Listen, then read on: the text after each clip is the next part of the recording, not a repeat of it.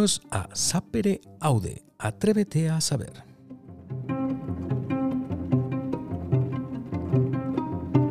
Un programa de Michael Zalion para todas esas personas curiosas, con ganas de aprender cosas nuevas y quizás cosas que no son tan nuevas.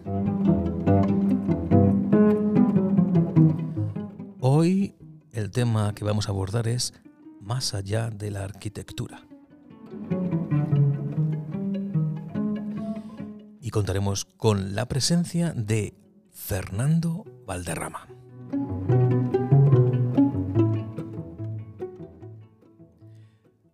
Muy buenas tardes, Fernando. Buenas tardes, Mike. ¿Cómo estás? Pues muy bien, vamos a antes de que te haga la pregunta de rigor que todo por la que todos los invitados pasan, eh, quiero agradecerte que me hayas recibido aquí en tu casa de Madrid. Y luego, una vez que te haya hecho la primera pregunta, contaré a los eventuales oyentes de este episodio cómo llegamos a conocernos tú y yo. Pero aquí te suelto la pregunta. ¿Quién es Fernando Valderrama? Una, una, pregunta previsible, puesto que me he escuchado muchos de tus podcasts y claro, eh, pues, pues ya lo tengo pensado, es un poco de trampa.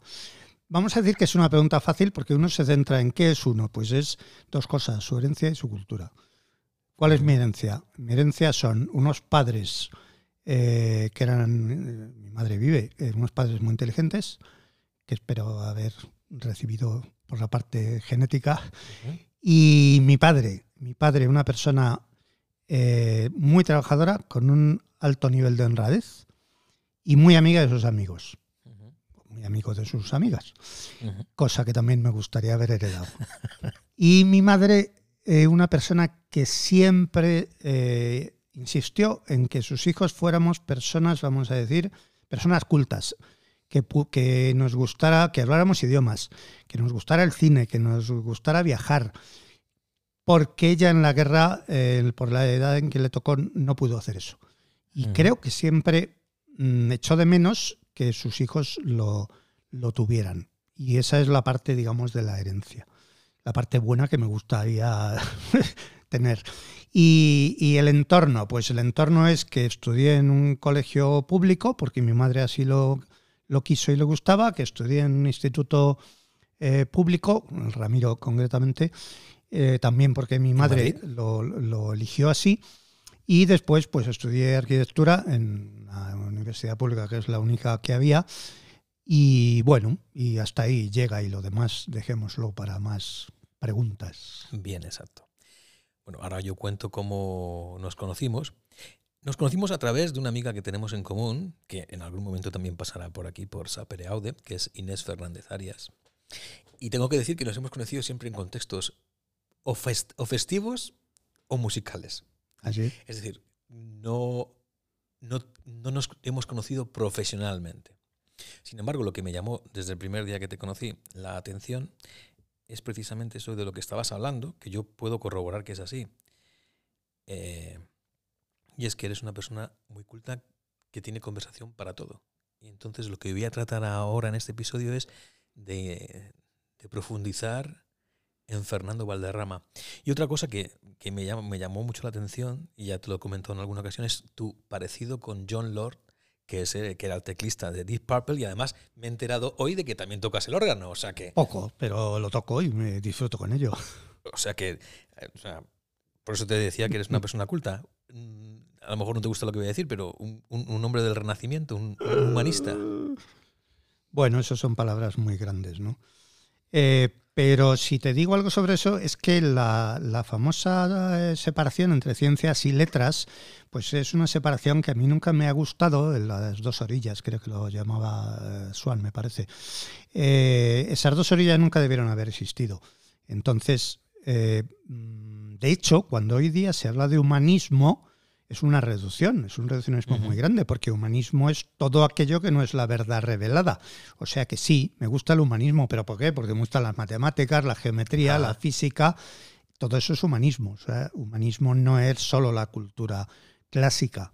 Y, y, bueno, pues sí, creo que esa separación en dos mitades, esa de haz tú la cuenta que saber de números, pues no. Creo que creo que, que, no está bien, ¿no? Que una persona que se considere culta debe tener un pie en cada una de las dos orillas.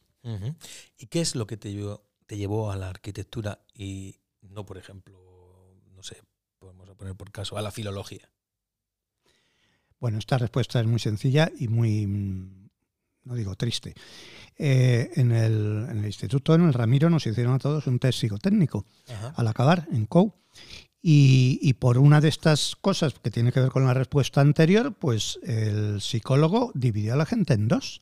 Y entonces ponía, en algunos ponía letras, no sé qué ponía, letras, historia y no sé qué. Y en otros ponía ciencias, dos puntos. Y al pie de la letra, arquitectura, caminos. Yo creo que eso es un error, o sea, que no se puede orientar a la gente, no ya en las dos orillas, sino arquitectura, caminos, es que hay más cosas. Y entonces yo, entre arquitectura y caminos, pues insensatamente elegí arquitectura. Y, así se escribe la pequeña historia de uno, ni vocación ni, historias. ¿Te ha dado muchas satisfacciones la arquitectura? Ah, la arquitectura es una palabra muy grande. Eh, a ver, la época en la que estudiamos fue una época no muy brillante. Eh, estábamos todos, los profesores y nosotros, estábamos matando a Franco y entonces no nos venía bien ni dar clase ni recibirla. Con lo cual eh, aprendimos mucho más por nuestro grupo de amigos, que éramos entusiastas de la arquitectura, de los viajes y nos dábamos clases entre nosotros y nos poníamos diapositivas, mucho más que lo que yo puedo decir de que aprendí en la, en la escuela, aunque sí que había dos o tres profesores buenos, pero el ambiente general pues era un poco degradado que si me ha dado satisfacciones luego, vamos a poner la parte que sí.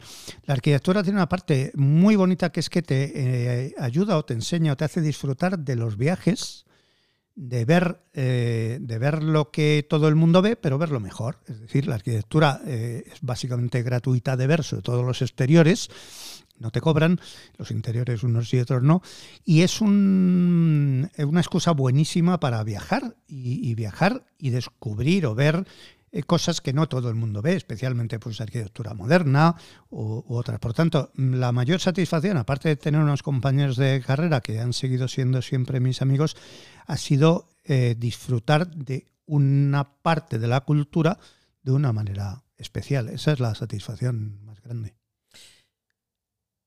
No sé si tú lo vas a decir, pero por si acaso no lo dices, lo voy a decir yo. Nuestra amiga en común, Inés Fernández Arias, en un momento me contó que dentro del mundo de la arquitectura, tú eres muy conocido por un programa informático que la gente que no está dentro del mundo de la arquitectura no conoce, pero que es con el cual se calculan los materiales para la construcción, algo muy prosaico quizás, pero que es una herramienta fabulosa. Háblame de ello. Bueno, muchas gracias por el comentario. Efectivamente, yo me he dedicado a la parte aburrida, de la arquitectura y de la construcción.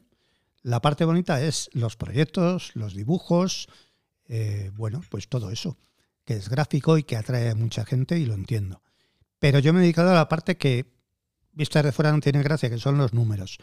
Realmente es verdad que yo, con un equipo de gente, claro, eh, pues desarrollé y sigo desarrollando un programa informático que utilizan muchísimos profesionales y empresas que sirve eh, realmente para calcular los costes y hacer una cierta gestión del proceso. Que a veces me, hay gente que me ha dicho, bueno, no habéis tenido mucho éxito en lo de controlar los costes. Y bueno, a ver, una cosa es lo que yo hago y otra cosa es cómo se use la, la herramienta, pero si no existiera, todavía sería peor. Entonces, efectivamente, yo he hecho esa parte gris eh, que es importante y animo también mucho a, pues, a los alumnos que no descuiden esa parte, en el primero, porque como servicio a la sociedad que es la arquitectura, eh, los edificios cuestan y ese coste lo paga alguien que normalmente no es el que lo construye, es un ciudadano. Y entonces, que no descuiden eso. Y también hay otra parte, que es que ahí hay mucho trabajo, muchas ideas para tesis y para investigación porque no deja de ser un océano azul, es decir, eh, las partes gráficas y bonitas están llenas de gente que quiere hacerlas, son muy competidas, y las partes como la planificación y los costes y la gestión, pues no son tan atractivas, pero ahí hay mucho que hacer. Antes has dicho que estudiaste arquitectura no por vocación, sino porque un psicólogo te dijo que Sí. o caminos o arquitectura. ¿Qué es, ¿Cuál ha sido tu vocación en la vida? Así como vocación en grandes palabras, yo, yo no, no tendría una muy clara. Pero ¿qué es lo que a mí me gusta en la vida? Exacto. Lo que me gusta es hacer cosas. Hacer. Hacer, hacer. Eh, luego, si hablamos de una vocación así, y lo pienso un poco, yo podría decir, mira, me gusta mucho enseñar. O sea, si hay una vocación, y esa palabra es algo, sería enseñar, que también viene de mi madre, que estudió pedagogía y que llegó a ser eh, profesora y maestra. Y la verdad es que enseñar es, mm, es precioso, que te voy a contar. Es, ¿Hay buen maestro o buen alumno? ¿Es un buen maestro el que tiene buenos alumnos? ¿O qué, mejor dicho, qué es ser un buen maestro? Ahora que hablas de, de pedagogía y que te gusta la enseñanza. Eh, a ver, todo el mundo sabe quiénes fueron sus buenos maestros, lo único que siempre se da cuenta muy tarde. Nunca te lo detectas el primer día, pero al cabo de los años dices, oye, si yo comparo esta típica persona que te hizo que te gustara la literatura, a lo mejor, o que te gustara la matemática, y era una persona concreta. Mm, Entonces, pues un buen maestro es alguien que al cabo del tiempo tuvo una influencia en ti. Yo lo que creo es que enseñar es cambiar. O sea, todo aquello que tú enseñes y no cambia a la persona, no es nada. Por eso no creo en la enseñanza del conocimiento, eso que se dice, la transferencia de conocimiento. O sea, conocer, tú puedes conocer mucho. Si yo no te hago cambiar en algo, esperemos que para bien, eh, yo he pasado por tu vida como el- la luz por el cristal, ¿no? Eh, ¿Qué, qué- qué quiere decir cambiar? Pues que te- yo te haga consciente del interés de algo, eh, lo que sea, que te, que te motive por algo que no te motivaba, que te haga profundizar en cosas. Creo que enseñar es sobre todo eso. Hay una frase que no es de Montaigne, y me he leído enteros los ensayos para ver si lo era y no es, pero que es muy bonita, que es enseñar no es llenar una botella, sino encender una antorcha. Bueno, no la dijo él, pero es encender una antorcha. O sea, eh, todo, todo el mundo son, lleva antorchas dentro, pero tiene que llegar alguien y decir, venga, chico o chica, tú brillas. Permíteme que haga un comentario que para las personas que no te conocen en persona, pues a lo mejor es un comentario incluso banal. Pero da gusto hablar contigo porque, como digo, lo mismo se puede hablar de literatura, acabas de citar a Montaigne, a los, los ensayos de Montaigne, que de cine, que de música. ¿De qué no se puede hablar contigo? A ver, toda mi cultura es muy, muy superficial, ¿eh? no, no, no creas, es muy de solapa de libro. Pero ¿de qué no se puede hablar? Lo que no me gusta hablar es de tópicos y vulgaridades. Es decir, de lugares comunes, del mainstream, de lo que todo el mundo piensa, de lo que... Eso no me gusta. Antes hablabas que estudiaste o te tocó estudiar arquitectura en los años de finales de la dictadura y la transición Sí. y, y decías que no eran momentos muy buenos para la educación. Y has dicho que te apasiona, que te gusta la, la enseñanza. La enseñanza o la educación, si la comparas con la educación de hace 40 años y la de ahora, ha subido, ha bajado, me estoy refiriendo al nivel de las personas que salen de un instituto o llegan a la universidad, o salen incluso de una carrera universitaria. ¿Qué dirías? Y mójate. Aquí hay respuestas estándar que no voy a dar. En general, respuestas estándar son las que te da hoy el chat GPT. Le preguntas a ChatGPT esto y te da una respuesta estándar. Bueno, yo te voy a dar otra. Eh, la enseñanza se ha democratizado o se ha universalizado. Ujú. Estudia mucha más gente que antes. También da clase mucha más gente que antes. Por lo tanto, necesariamente eh, se ha abierto la campana de Gauss, digamos. Es decir, antes necesariamente tenía que ser mejor, igual que la televisión cuando había solo un canal o dos, era mejor que ahora cuando hay 47, porque es que allí estaba el estudio abierto y el uno y los actores y todo, ¿no? Es decir, la enseñanza se ha abierto mucho, hay mucha más gente que estudia y sería imposible que estudiando muchísima más gente y dando clase muchos más profesores, encima hubiera un nivel eh, más alto. No, no puede haber un nivel más alto. Lo que pasa es que hay mucha más cantidad y dentro de eso, pues hay la misma proporción, no, hay mayor proporción de gente buena porque es que hay mucha más cantidad. Entonces, eh, yo no podría decir, bueno, la gente no sabe nada, los alumnos acaban. No, no, porque no es así. La gente joven sabe muchas cosas y además sabe las que necesita y además oyes hablar hasta a los niños. Oyes hablar a los niños de 5 años hoy día con los padres y no se parecen nada a lo que yo hablaba con el mío a los 5 años. A favor. Has mencionado el chat GPT, es decir, la inteligencia artificial. ¿Qué opinas tú de la inteligencia artificial? Que no sea una vulgaridad. que no sea una vulgaridad o algo Mira, estándar. Eh, un, amigo mío de siempre, que ahora tiene un puesto importante en la Secretaría de Estado de, de Cosas Digitales, no sé cómo se llama, de la Sociedad Digital, César Pérez Chirinos, decía desde hace muchísimos años, a lo mejor de 40, eh, decía, inteligencia artificial es aquello que todavía no saben hacer los ordenadores. Hace 40 años. Es decir, cuando los ordenadores empezaban a hacer algo, ya no se llamaba inteligencia artificial, sino que se le ponía nombre. Por ejemplo, eh, juego de ajedrez. Bueno, pues ya saben jugar al ajedrez. O traducción automática. Pues traducción automática, reconocimiento de imágenes. Se iba sacando de la inteligencia artificial y se quedaba para la inteligencia aquello que todavía no se hacía, ¿no? Curiosamente hemos llegado a un punto, en un año o dos, donde ya empiezo a tener dudas de que eso sea válido. Es decir, ahora ya se llama inteligencia artificial a lo que hace ChatGPT, aunque debería llamar solo eh, modelos de lenguaje avanzado o algo así. ¿Qué opino de eso? Eh, a corto plazo todas estas cosas se sobrevaloran y todo el mundo se queda en lo que se llama en la curva de Gartner, que es muy interesante ver de la innovación, eh, el hype, ¿no? El, el, pico de las expectativas sobreinfladas. Bueno, pues estamos en el pico de las expectativas sobreinfladas de la inteligencia artificial. Eh, en ese sentido del chat GPT. Después de esto viene un momento en el que todo el mundo lo usa, entonces pasas al valle de la desilusión porque la gente se da cuenta que no era tan espectacular y luego ya sigue a la travesía del desierto y tal.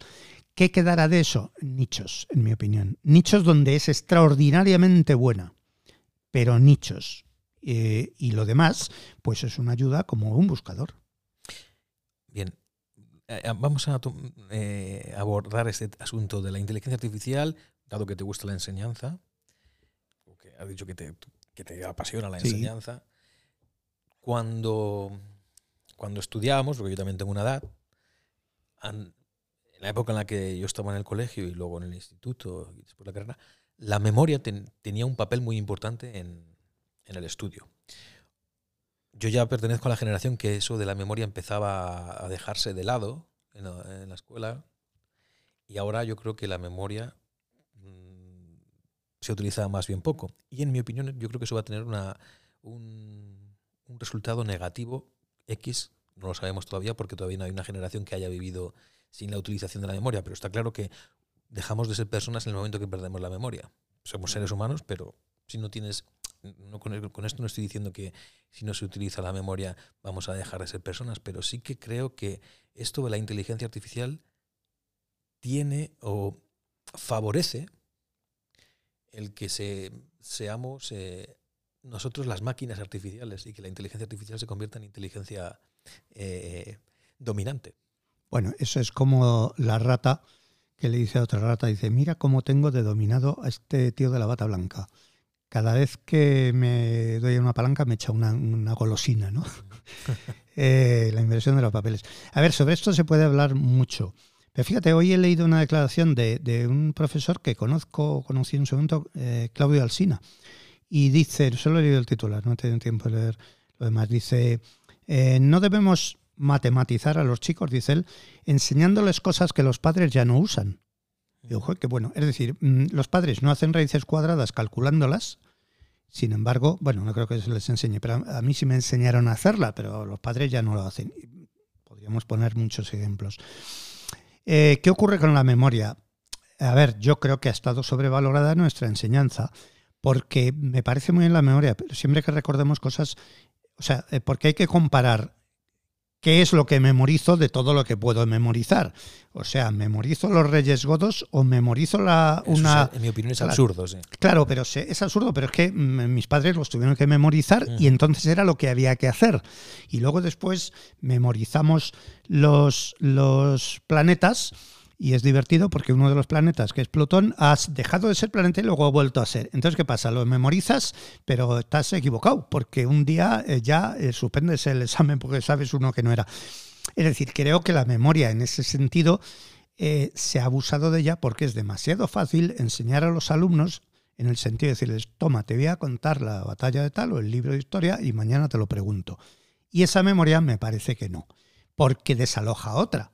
Es decir, si en ese tiempo en el que yo les obligo a aprenderse algo, lo que sea, les enseño otra cosa que hay que memorizar igual, pero que, vamos a decir, aunque esté mal vista la palabra, pero me da igual, que es útil, pues a lo mejor es como se hace una paella, ¿sabes? O sea, no quiero decir utilidad de pico y pala, sino de... Entonces, vale, primero elijamos qué vamos a enseñar que sea memorístico, eh, que, pero a lo mejor hay que hacerlo. Y después yo sigo convencido de que se aprende haciendo. Mm, me ha gustado eso que has dicho, porque has, utilizado una palabra útil y luego que estás convencido de que se aprende haciendo. Volviendo a esto de la memoria, hay un, tipo de personas que utilizan mucho la memoria porque para ellos es útil. Me estoy refiriendo a los músicos. O un músico, mm, es verdad que también puede leer a primera vista, pero la, para estudiar un instrumento estás practicando la memoria. No solamente la memoria, vamos a llamarlo así, intelectual, sino la memoria práctica, porque los movimientos de los dedos si tocas un instrumento, es decir, es algo útil que estás haciendo en el momento y por consiguiente sí que estás ejercitando la memoria. Pero en las actividades intelectuales en los colegios, eso, tienes razón, ¿qué es lo que hay que, qué es lo que, hay que memorizar? Pero yo creo que cada vez más nos volvemos... A ver, a ver si me sé explicar.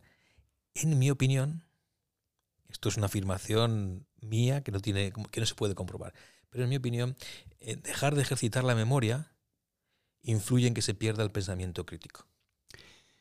A ver, esa línea de pensamiento es muy habitual y llevar la contraria, eh, vamos a decir que mm, vas en contra de un, mainstream, que es lo que a mí me gusta, por eso lo hago.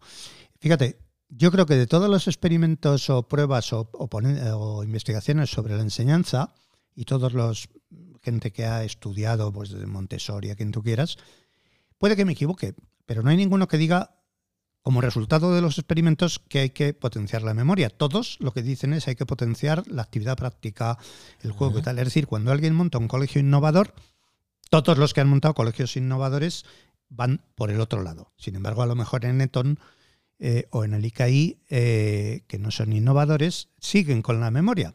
Quiero decir, habría que ver si se basa en algo eso. También puedo decir que es que uno es, uno es un poco, tiene unas vivencias personales y para mí la memoria, yo es que me tengo que aprender el catecismo.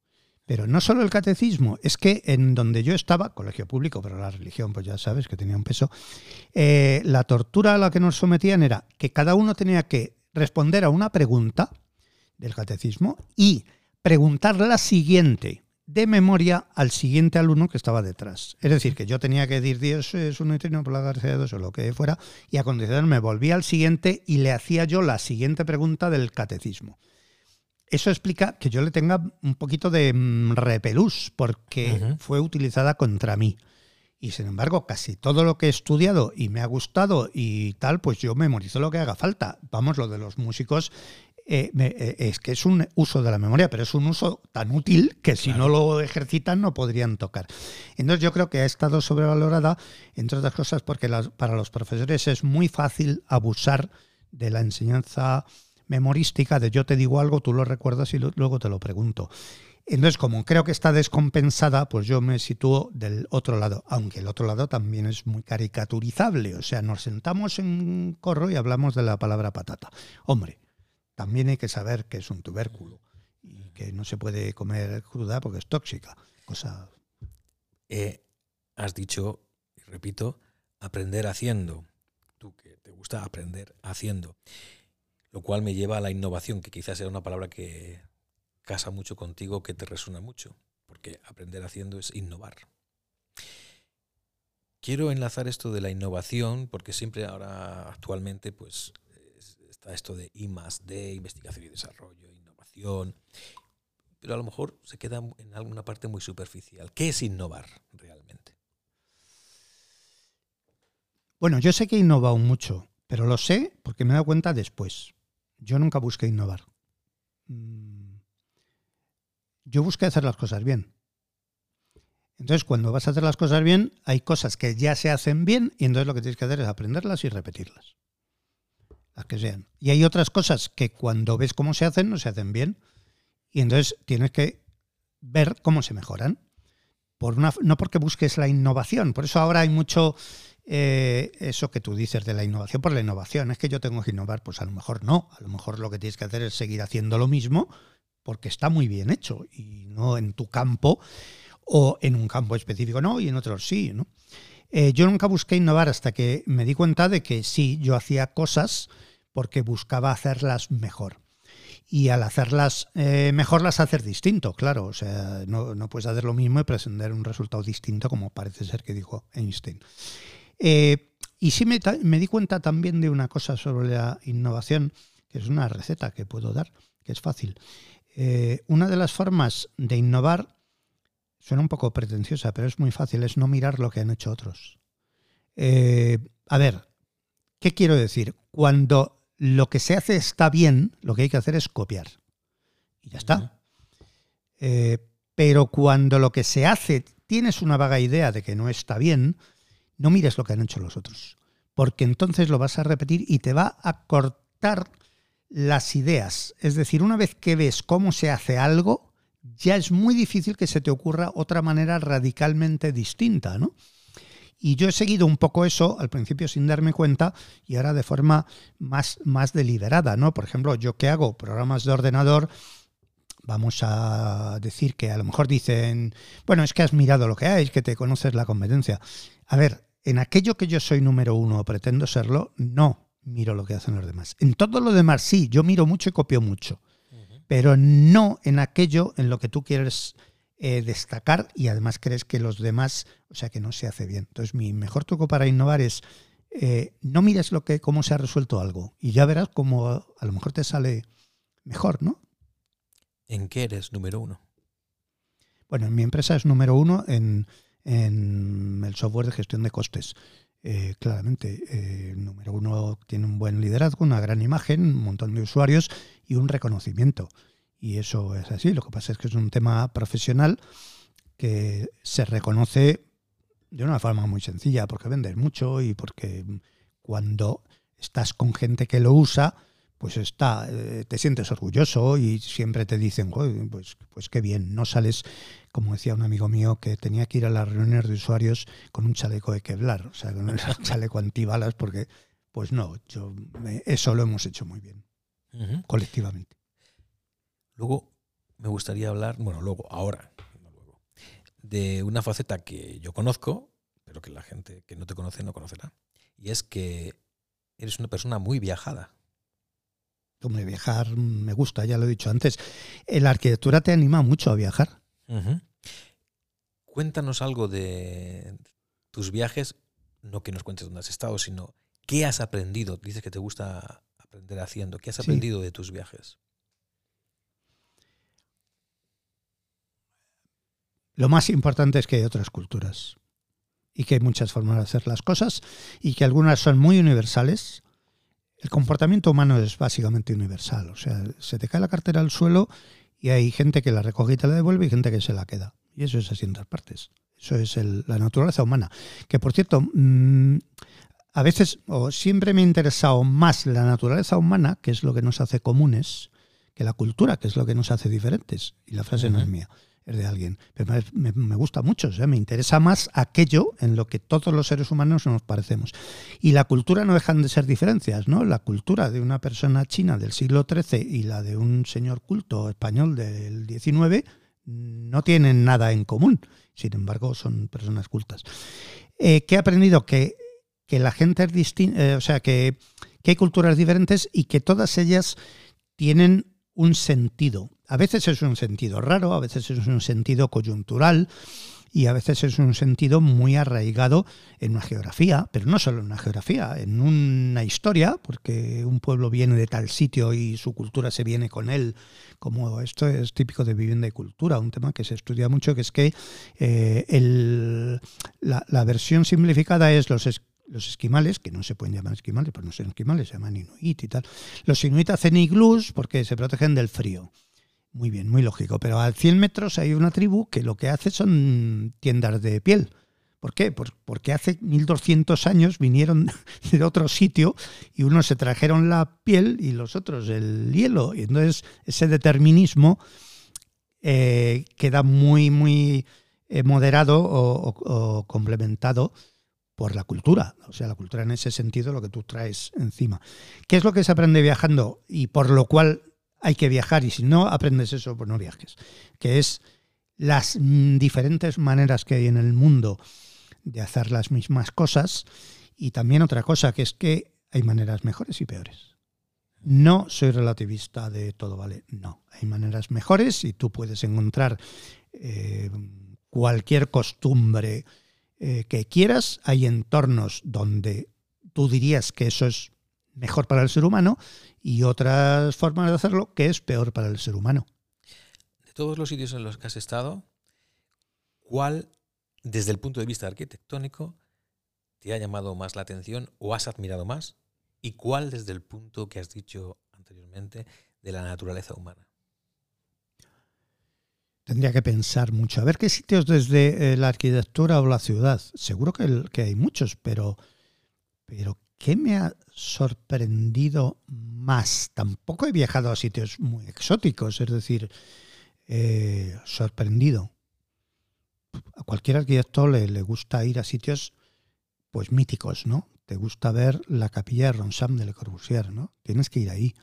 Te gusta ir a ver la capilla del bosque de, casualmente dos capillas, pero son la capilla del bosque de Asplon, ¿no? Vas a un sitio, vas a un cementerio y todo eso tiene un sentido, ¿no? Todo está en un sitio porque tiene que estar, porque hay un genio, hay un genio en el lugar, no es una casualidad.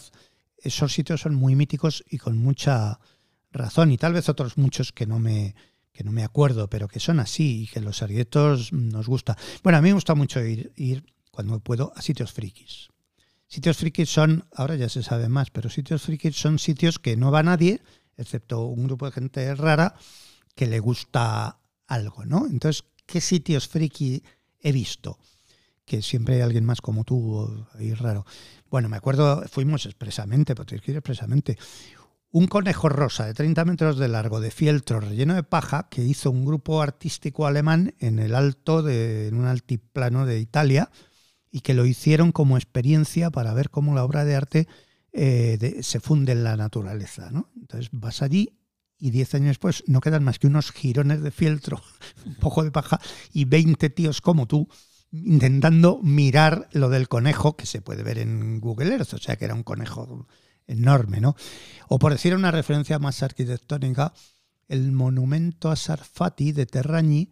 Sarfati es el hijo de una familia italiana que murió en la Primera Guerra Mundial en las terribles trincheras que establecieron los italianos contra lo que fuera del otro lado, los austriacos, ¿no?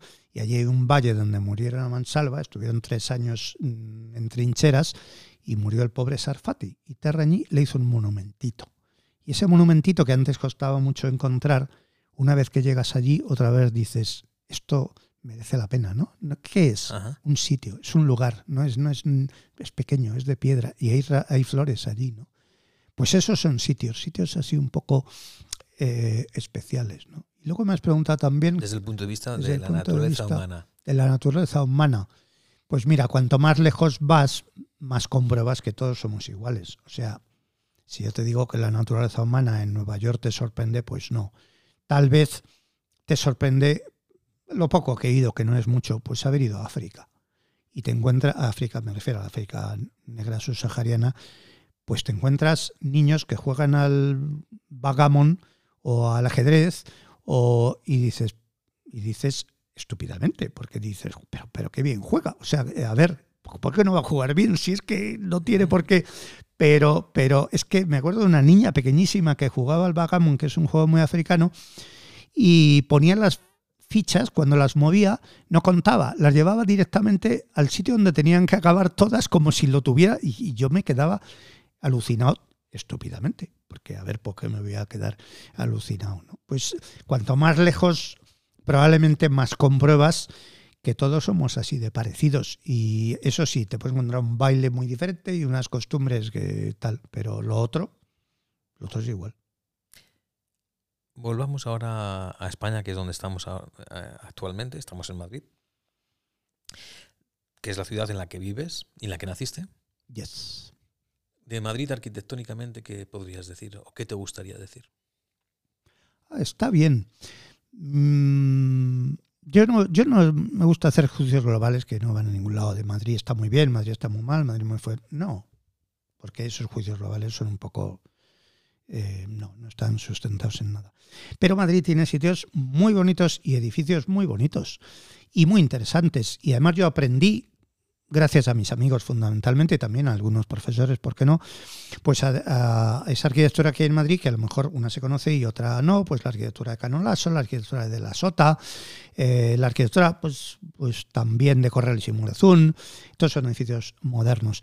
También hay una arquitectura antigua eh, antigua me refiero clásica o barroca, pues muy buena, hay unas iglesias interesantísimas. Eh, curiosamente hay una bonita pregunta del trivial que es ¿cuál es el edificio más antiguo de Madrid que me gusta? Porque nadie acierta nunca jamás que les dejo al que escuche que piense 10 segundos y puede decir la iglesia de San Pedro el Viejo. No, no, no. El edificio más antiguo de Madrid es el templo de Devot.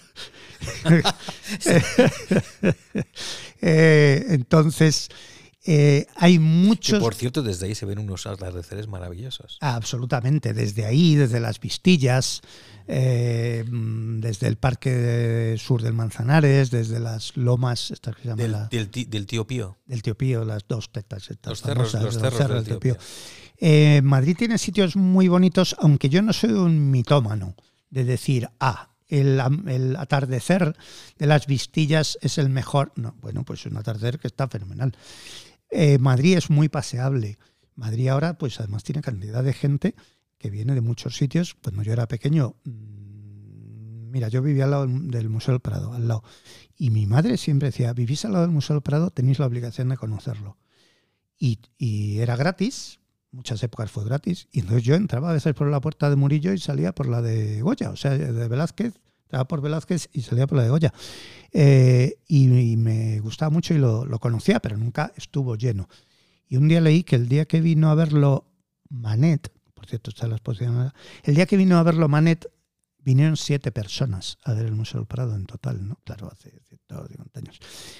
Eh, quiero decir, vamos a disfrutar de lo que hay sin pensar eh, o sea, pensando lo valioso que es. No vamos a esperar 150 años a que vengan los japoneses.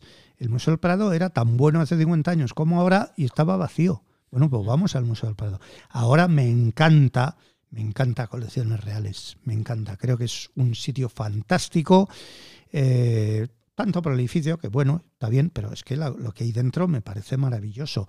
Pues colecciones reales, está al lado de, de las de las eh, puestas de sol de, de, Vistillas y la que has mencionado tú, y mm, tantos sitios interesantes. Pero vamos, yo lo que me gusta y recomiendo mucho es la arquitectura moderna. Entre otras cosas porque la otra ya tiene muchos padrinos, ¿no? Pero la arquitectura moderna... ¿Qué destacarías de Madrid de arquitectura moderna?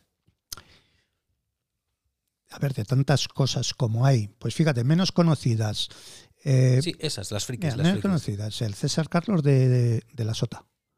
Es un colegio que está allí perdido y que no vas a ver y vete a verlo. El César Carlos es un ejemplo limpísimo de la arquitectura moderna y ya está. Pero claro, otras son muy conocidas. ¿Qué voy a decir? El Colegio Maravillas de, la Sota también, ¿verdad? No me equivoco. El Maravillas. Em, arquitectura moderna, es que hay mucha. Mira, el otro día, pues, ejemplos sencillos. Castellana 6, creo que es el 6.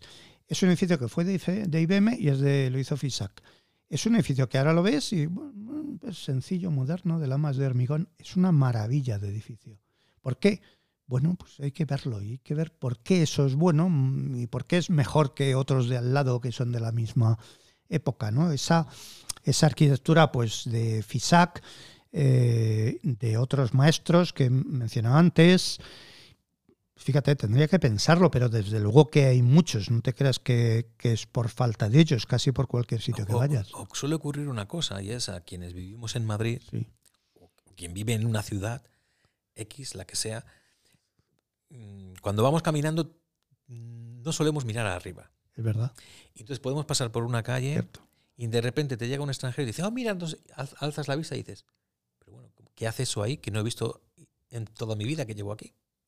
Es decir, muchas veces la mirada del extranjero en, el sentido literal de la palabra, del que es de fuera, te hace ver cosas que uno estando dentro jamás vería.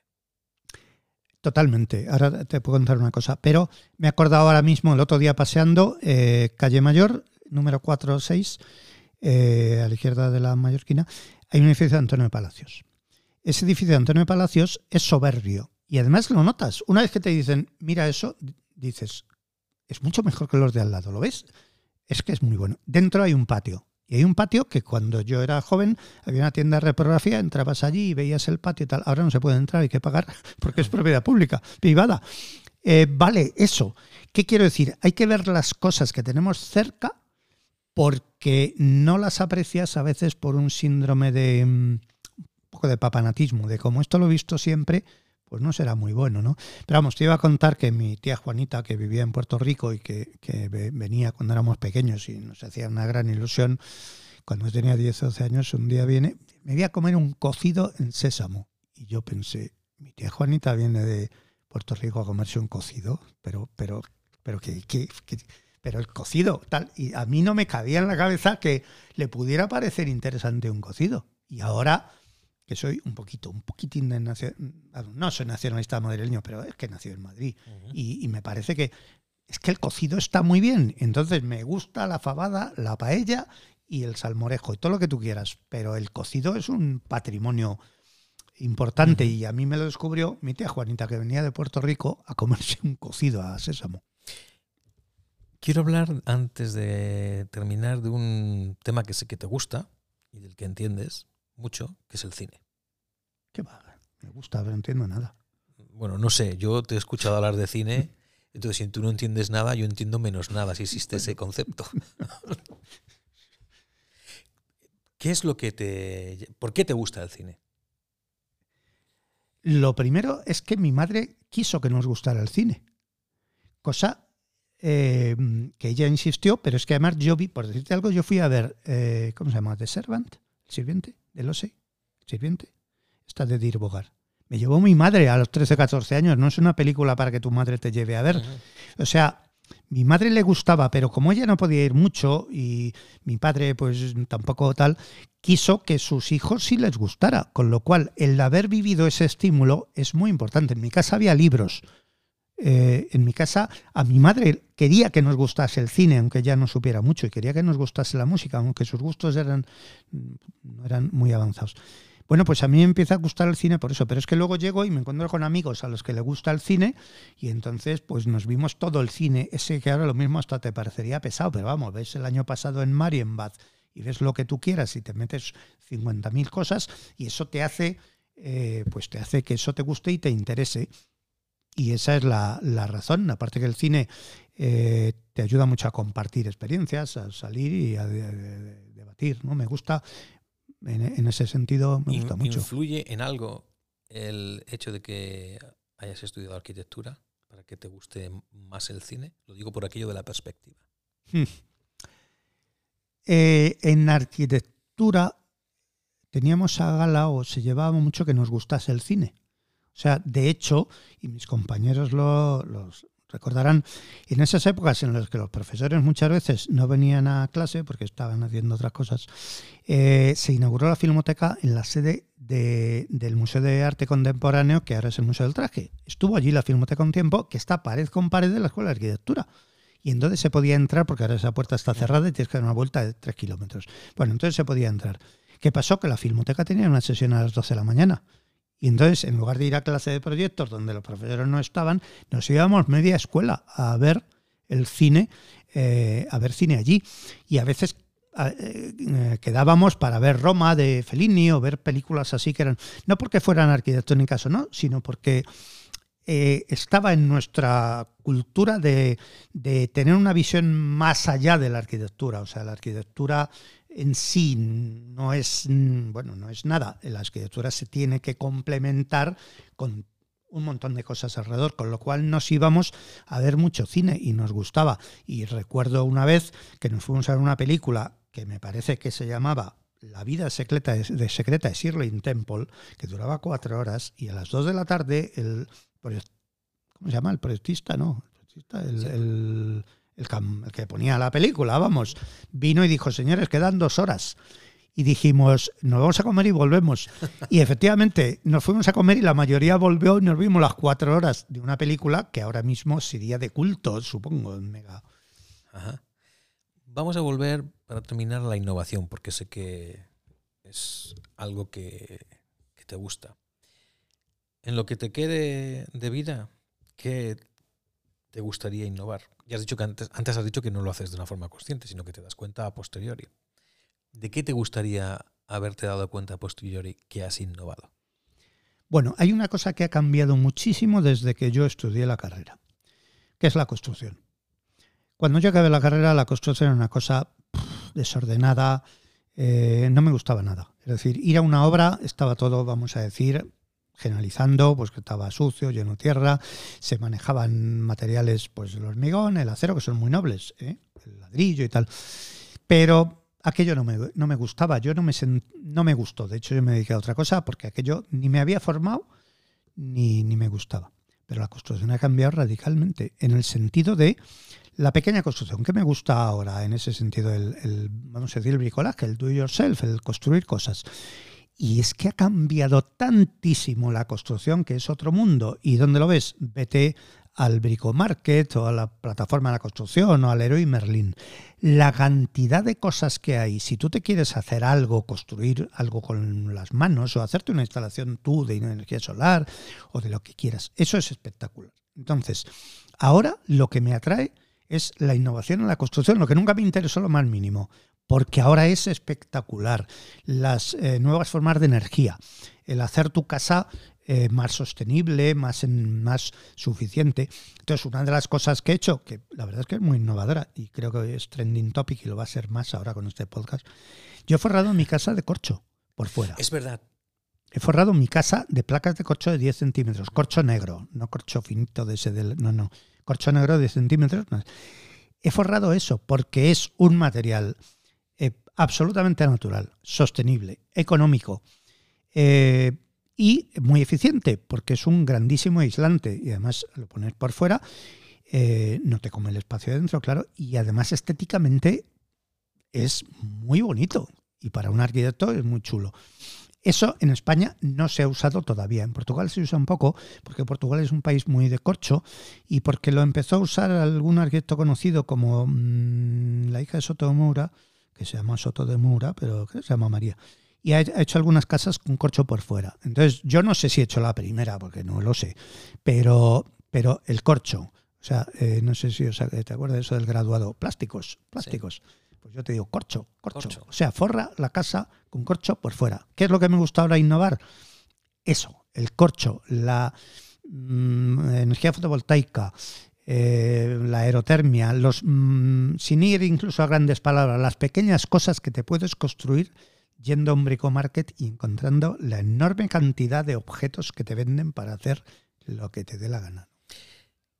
Podríamos estar hablando muchísimas horas, pero tenemos que terminar y lo hago con las dos preguntas y petición que hago siempre he dicho antes que eras una persona muy viajada y eres una persona muy, muy, muy leída. Si tuvieses que recomendar un libro a alguien que tiene que leer antes de, que, antes de fallecer, ¿qué libro recomendarías? Esta no la tenía tan pensada. Eh, recomendar un solo libro, ya sabes lo que dicen, no hay peor persona que la que solo ha leído un libro, ¿no?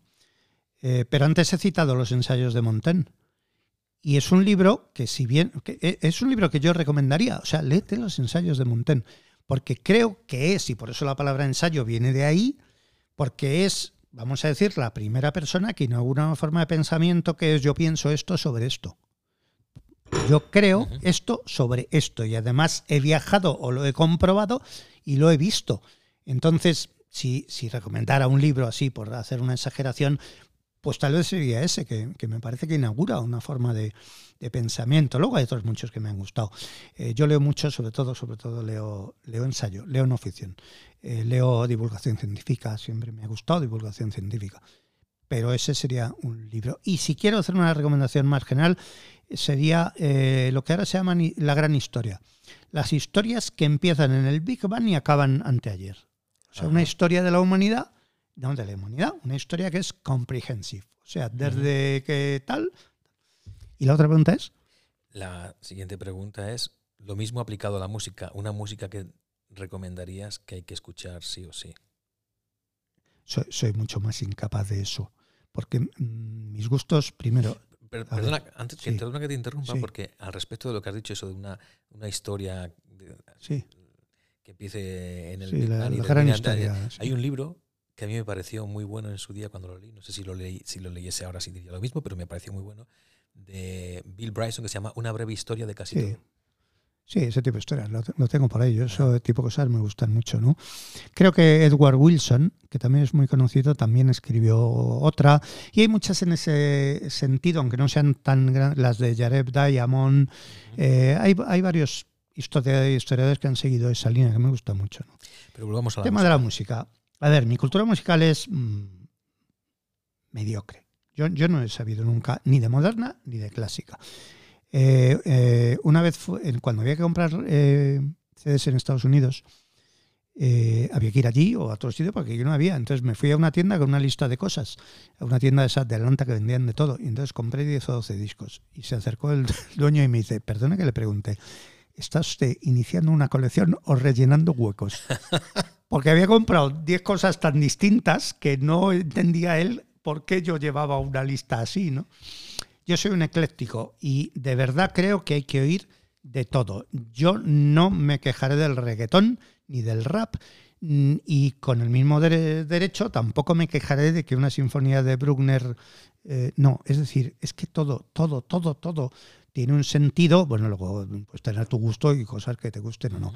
Eh, todo. ¿Qué, recomendaría yo ir? Como no soy capaz de decir, mira, pues esta pieza, porque no lo sé, yo recomendaría, eh, pues lo que hago yo, que es ir a Spotify y poner eh, un par de palabras y que te haga una lista. Entonces yo pongo clásica contemporánea.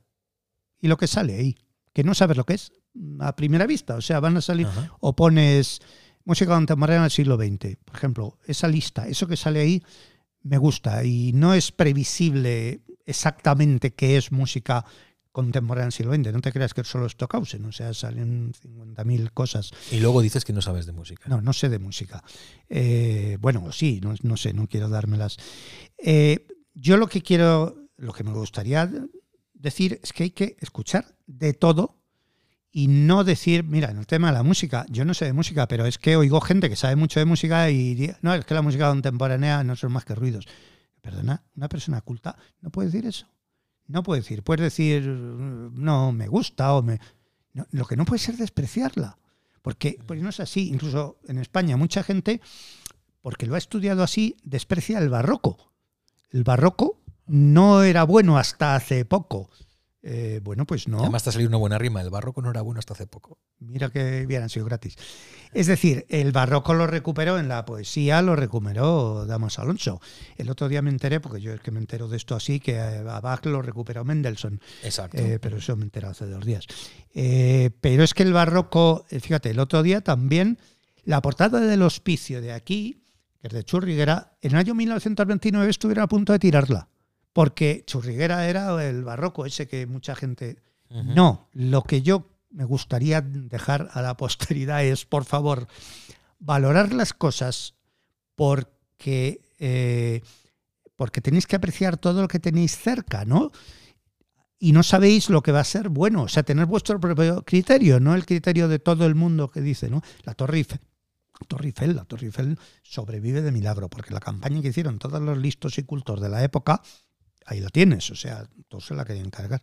Pues eso, pues que te tiene que gustar de, todo, y disfrutar. Bien. Y para terminar, supongamos que dentro de 500 años, que son muchos años, seremos los barrocos de para la gente de Nos descubrirán. nos descubrirán. Si nos si alguien de, de ese entonces futuro eh, pudiese escuchar tu voz, ¿qué mensaje te gustaría dejar?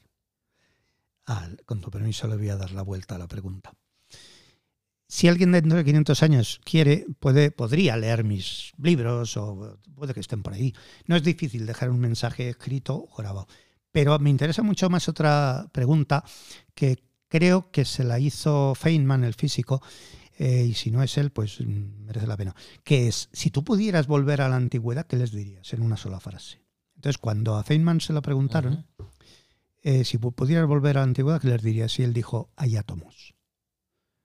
Hay átomos. O sea, si los griegos, que por cierto más o menos lo sabían, pero eso les hu- hubiera hecho avanzar a la humanidad muchísimo en una sola frase, ¿no? Entonces yo he pensado mucho, ¿qué le diría yo a mí mismo cuando era pequeño? ¿Qué le diría yo a mí o a otros que pudiera, ¿no? ¿Qué le transmitiría yo que me hubiera sido útil en la vida? Eh, y claro, algunas ideas serían un poco negativas. Trato de buscar una positiva. Voy a empezar por la negativa. La negativa es muy negativa, pero una que le di... A ver, me hubiera venido bien a mí, no digo a todo el mundo, ¿eh? Sí. a mí. Una negativa sería, ojo, la gente miente. Es muy negativa, pero a mí me hubiera venido bien porque yo me lo creía todo. Yo no Ajá. cuestionaba. Y me hubiera bien- venido bien saber que mucho de lo que yo estudiaba era falso o era, fíjate, una historia llena de reyes y tal, o lo que fuera, ¿no? Pero la positiva es, el mundo es más complejo de lo que crees, pero no tan complejo. Que-. ¿Qué quiere decir? Que el mundo es muy complejo, más de lo que piensas, pero tienes que actuar como si no lo fuera. O sea, tienes que llevar una cuchilla de Ockham.